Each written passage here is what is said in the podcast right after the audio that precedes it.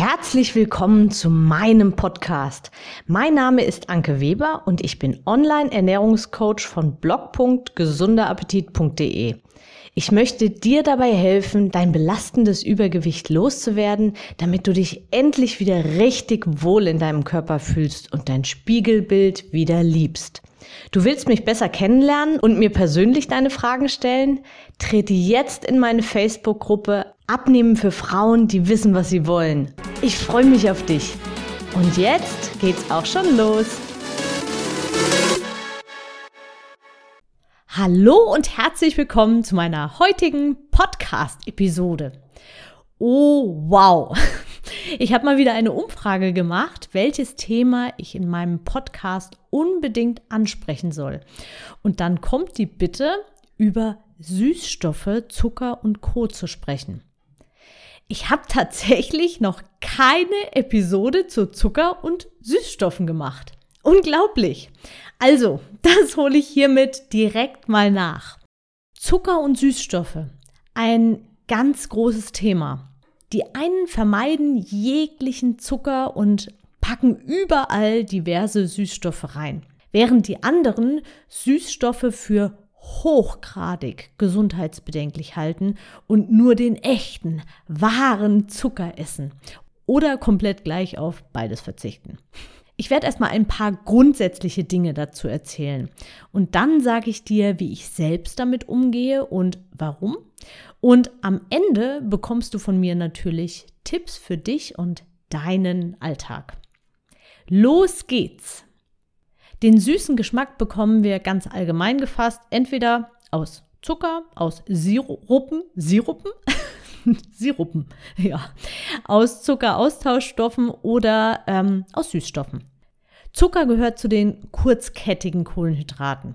Kurzkettige Kohlenhydrate gelangen sehr, sehr schnell ins Blut und erhöhen den Blutzuckerspiegel in kürzester Zeit ziemlich stark. Beim gesunden Menschen folgt dann eine ganz starke Insulinausschüttung, um diesen Zucker eben wieder möglichst schnell aus der Blutbahn zu bekommen. Wenn du nicht gerade völlig unterzuckert bist oder gerade intensiven Sport machst, dann kann der Körper diese Zuckermenge nicht direkt verwerten. Klar. Also raus damit aus der Blutbahn, weil da kann es wirklich schädlich werden. Also raus damit in der Blutbahn mit Hilfe von Insulin und rein damit in die körperinternen Speicher. Und das ist vor allem die Leber. Da werden die Kohlenhydrate in Form von Glykogen gespeichert. Und wenn diese Speicher voll sind, die Leber hat nämlich nur ja, eine gewisse Speichergröße. Und wenn der voll ist, dann, ja, dann ab damit in die Fettpolster. Also Kohlenhydrate werden zu oder können im Körper zu Fett umgewandelt werden und werden es einfach auch. Meistens. Rein theoretisch gilt es für alle einfachen Kohlenhydrate. Also unabhängig davon, woher sie sind. Ob nun direkt aus Süßigkeiten, als Bonbon oder aus Obst. Oder doch nicht? Darauf gehe ich ähm, später nochmal ein. Dieses Thema Obst ist ja auch immer so ein, ja, Dazu sage ich nachher noch was. Als nächstes gibt es noch die Zuckeraustauschstoffe. Und sie heißen Zuckeraustauschstoffe, weil sie vor allem für Diabetiker als Tausch gegen den üblichen Haushaltszucker interessant sind. Die beeinflussen den Blutzuckerspiegel kaum oder teilweise sogar gar nicht. Es ist also kein Insulin bei der Verstoffwechslung notwendig, wenn sie denn überhaupt verstoffwechselt werden. Und deswegen ist es so interessant für Diabetiker. Und jetzt ganz konkret, Fruchtzucker ist der einzige Zuckeraustauschstoff, der genau so in dieser Form in der Natur auch vorkommt. Und der wird eben auch insulinunabhängig verstoffwechselt, nämlich direkt über die Leber. Auf den ersten Blick klingt es natürlich super. Das Problem dabei, und das ist wirklich ein riesen, riesen, riesen Problem, zu viel Fruchtzucker kann dadurch zu einer Fettleber führen. Fruchtzucker ist in meinen Augen überhaupt kein adäquater Zuckerersatz. Leider ist aber Fruchtzucker recht billig in der Herstellung und deshalb in super vielen Lebensmitteln zu finden. Und ja, selbst in der Wurst und in allen möglichen Fertigsoßen. Also mach dir mal den Spaß und guck mal im Kühlschrank einfach mal auf die Packungsinhaltsangaben. Und ähm, ja, Fruchtzucker oder überhaupt Zucker ist einfach unfassbar in unfassbar vielen, ja, vermeintlich auch gesunden Lebensmitteln. Das ist wirklich erschreckend. Also es ist ein extrem ungesunder Trend leider. Die anderen Zuckeraustauschstoffe werden industriell aufwendiger hergestellt. Und die bekanntesten, ich versuche es wirklich ein bisschen ähm, knapper zu halten, die bekanntesten sind wahrscheinlich das Sorbit, das kennst du vielleicht aus ähm, Kaugummi vor allen Dingen, Xylit und Erythrit. Ich merke, ich werde hier schon wieder zum Nerd. Ich versuche es kurz zu machen, damit ich dich nicht langweile. Xylit kennst du vielleicht auch unter dem Namen Zucker oder Birkenzucker. Das ist nämlich so der, der übliche Handelsname. Klingt ja auch ein bisschen netter. Zucker klingt ein bisschen wie Zucker und Birkenzucker klingt sowieso recht gesund. Und Erythrit wird oft unter dem Namen Zucker Light verkauft. Light deshalb, weil es gar keine Kalorien hat. Also ich denke, dass es der Grund ist, ja.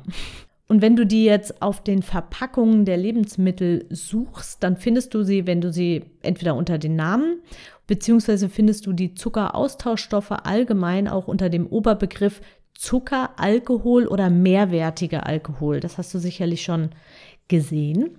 Und die haben nämlich halb so viele Kalorien wie normaler Haushaltszucker. Also die haben etwa 2,4 Kalorien pro Gramm. Und weil es einfach gerade in der äh, Diätszene, nenne ich es mal, so bekannt ist, noch ganz kurz, Xylit heißt Birkenzucker, weil es ursprünglich in der Birke gefunden wurde. Der Birkenzucker, den es aber in den Geschäften zu kaufen gibt, der wird meistens und überwiegend aus billigem Mais über chemische Prozesse hergestellt. Also mit Birke hat es, hat es nichts mehr zu tun. Und Erythrit wird auch aus Mais hergestellt, aber ein bisschen weniger chemisch, sondern durch Fermentation. Tja, letztendlich sind aber beides stark verarbeitete und auch aufwendig hergestellte Industrieprodukte.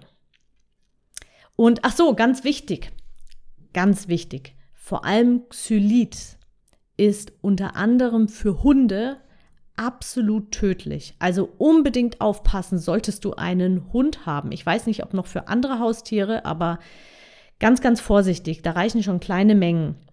Und wenn du aber keine Haustiere hast, jetzt die gute Nachricht, Xylit und Erythrit wirken zahnpflegend. Und Erythrit hat, wie gesagt, sogar gar keine Kalorien. Also eigentlich erstmal ja, erstmal klingt es ja ganz gut. Aber ich sage am Schluss ähm, konkret was, was dazu, was ich davon halte und wie ich damit umgehe.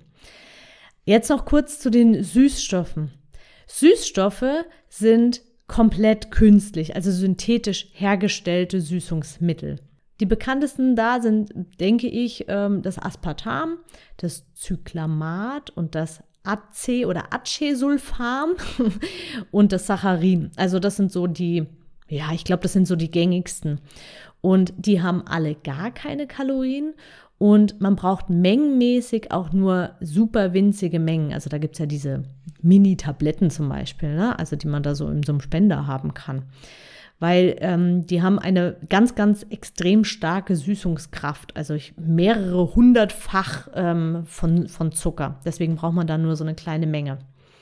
Und ja, mit so Süßstoffen kann man eigentlich auch nicht backen. Also mit Zucker kann man auch backen. Das kann man eigentlich eins zu eins wie, ähm, wie normalen Haushaltszucker verwenden. Aber mit Süßstoffen geht es eher nicht, weil dann einfach auch die Konsistenz fehlt. Ich möchte jetzt nicht einzeln auf die Süßstoffe eingehen, nur so viel. Sie sind ein chemisches Industrieprodukt. Sind sie jetzt gesund oder sind sie schädlich? Ja, das ist immer noch, ja, immer noch sehr umstritten. Es kommt wohl immer darauf an, wer die Studie durchgeführt hat und mit welchem Ziel, wer der Auftraggeber war und so weiter. Was allerdings inzwischen bei wirklich vielen unabhängigen Studien rausgekommen ist und sich da wirklich immer weiter ja auch rauskristallisiert ist, dass Süßstoffe, und das wissen leider die wenigsten, die Darmbakterienzusammensetzung nachhaltig negativ beeinflusst. Also sie zerstören ein gesundes Milieu und sie verdrängen die Bakterien, die für einen gut funktionierenden Stoffwechsel essentiell, also wirklich wichtig sind. Und außerdem begünstigen sie bei Menschen mit einer entsprechenden Prädisposition Migräneattacken. Und leider scheinen sie auch etwas mit dem Hirn zu machen. Denn Menschen, die regelmäßig Süßstoffe konsumieren, leiden tatsächlich statistisch häufiger unter Konzentrationsstörungen und innerer Unruhe und so, ja, so Gefühlsschwankungen. Also tatsächlich so, es scheint was mit der Psyche oder tatsächlich mit dem Gehirn irgendwie zu machen. So, den nerdigen, wissenschaftlichen, trockenen Teil hätten wir dann durch. Jetzt zum Grund, warum ich dem Thema Zucker, Zuckeraustauschstoffe und Süßstoffe unbedingt eine extra Episode widmen wollte und wo du mal unbedingt genauer hinschauen darfst. Warum greifen wir eigentlich zu Zuckeraustauschstoffen oder Süßstoffen?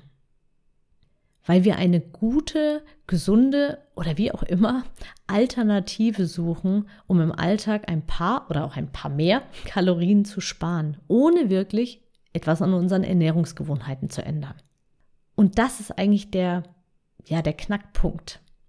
Wir sind von der Lebensmittelindustrie total auf süß getrimmt. Überall ist Zucker und süßer Geschmack drin. Wir sind regelrecht süchtig nach dem Zeug.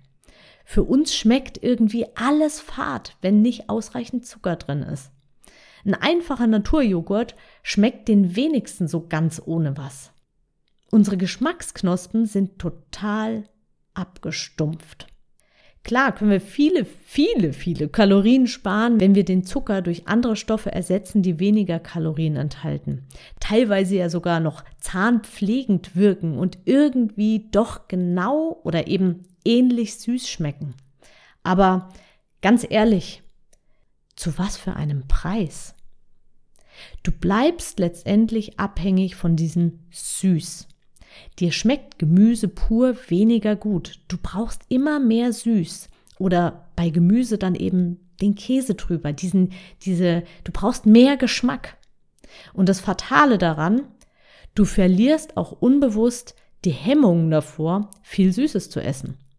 Selbst wenn du zu Hause deinen Kuchen mit Erythrit oder Xylit backst, bist du woanders dann ist es mit hoher Wahrscheinlichkeit die Vollzuckervariante und du merkst nicht wirklich den Unterschied. Dein Kopf, ja, macht da keinen Unterschied. Süßes triggert ungemein. Selbst wenn der Blutzuckerspiegel weniger ansteigt, also das körperliche Verlangen tatsächlich nicht ganz so stark getriggert wird, der Kopf verlangt nach mehr Süß.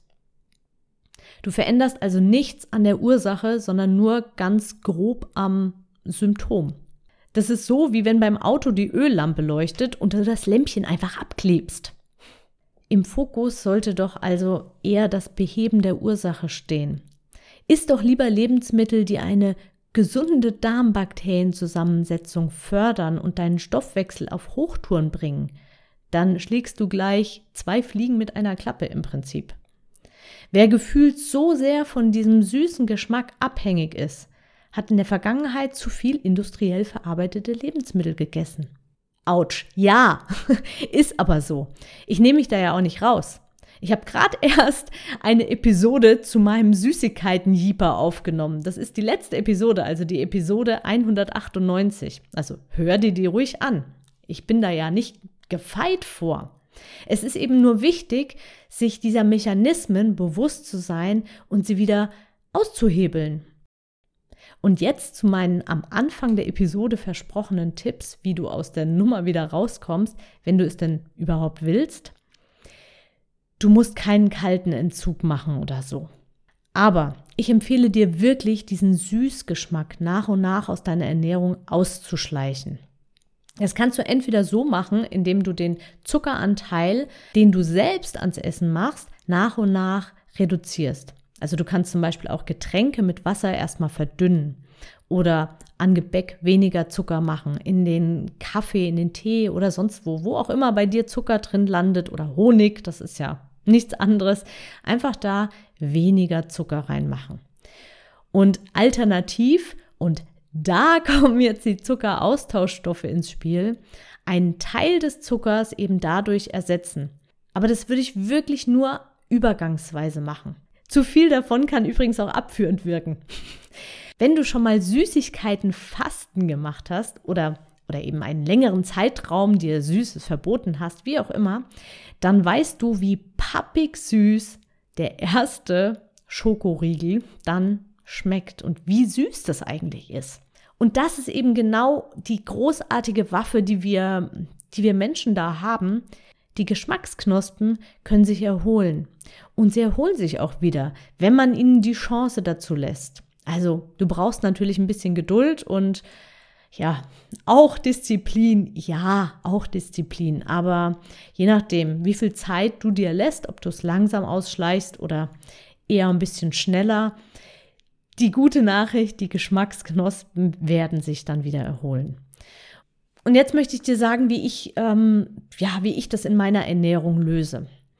Ich persönlich bin ein Freund von äh, Clean Eating als Basis und Süßes und Co. als reines Genussmittel.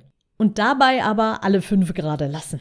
Also heißt konkret, die Basisernährung sollte möglichst aus unverarbeiteten Lebensmitteln bestehen und Süßigkeiten, süße Getränke und eben industriell hergestelltes Essen, die können dann gerne bewusst zusätzlich mal genossen werden oder eben als Ausnahme, aber nicht jeden Tag quasi in den Hauptmahlzeiten verbaut. Und ich sage das so pauschal, dass das dazukommen kann, weil wenn die Basis stimmt, dann wirst du automatisch auch weniger Heißhunger und Verlangen haben. So, und damit möchte ich dich ähm, so weit lassen, weil jetzt ist die Episode doch etwas länger als geplant geworden. Ach, eins noch zum Fruchtzucker in Obst, ich ja, noch, hatte ich ja vorhin gesagt. Der Fruchtzucker, der beim Essen noch im Obst steckt, ist auf keinen Fall böse. Bitte meide kein Obst aus Angst vor Fruchtzucker. Wenn du das ganze Obststück isst, dann isst du auch viele Ballaststoffe, Vitamine, Nährstoffe, du hast Flüssigkeit und so weiter mit dabei. Dadurch sind die Fruchtzuckermengen schon mal gar nicht so groß, wie wenn das ja so extra irgendwie zugeführt ist.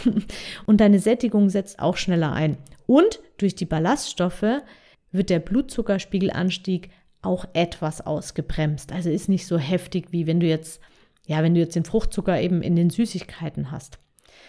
So, ich hoffe, diese mal etwas andere Episode hat dir gefallen und ich freue mich natürlich immer über Feedback per E-Mail. Link findest du natürlich in den Show Notes. Alles, alles, was du brauchst, findest du in den Show Notes. Guck da unbedingt mal rein, selbst wenn du gar nicht auf der Suche nach irgendwas bist. Klick dich da gerne mal durch. Ähm, ja, also hinterlass mir gerne eine Nachricht oder schreib mir eine E-Mail, damit ich weiß, wovon du gerne mehr hören möchtest. Alles Liebe und bis zum nächsten Mal, deine Anke. Ich hoffe, dir hat die Episode gefallen und du gibst auch anderen Frauen die Chance, daraus zu profitieren, indem du mich weiterempfiehlst und eine Bewertung hinterlässt. Vergiss nicht, diesen Podcast zu abonnieren. Denke auch an meine Facebook-Gruppe und trete jetzt schnell bei. Alle Links findest du natürlich auch in der Beschreibung. Bis bald, deine Anke.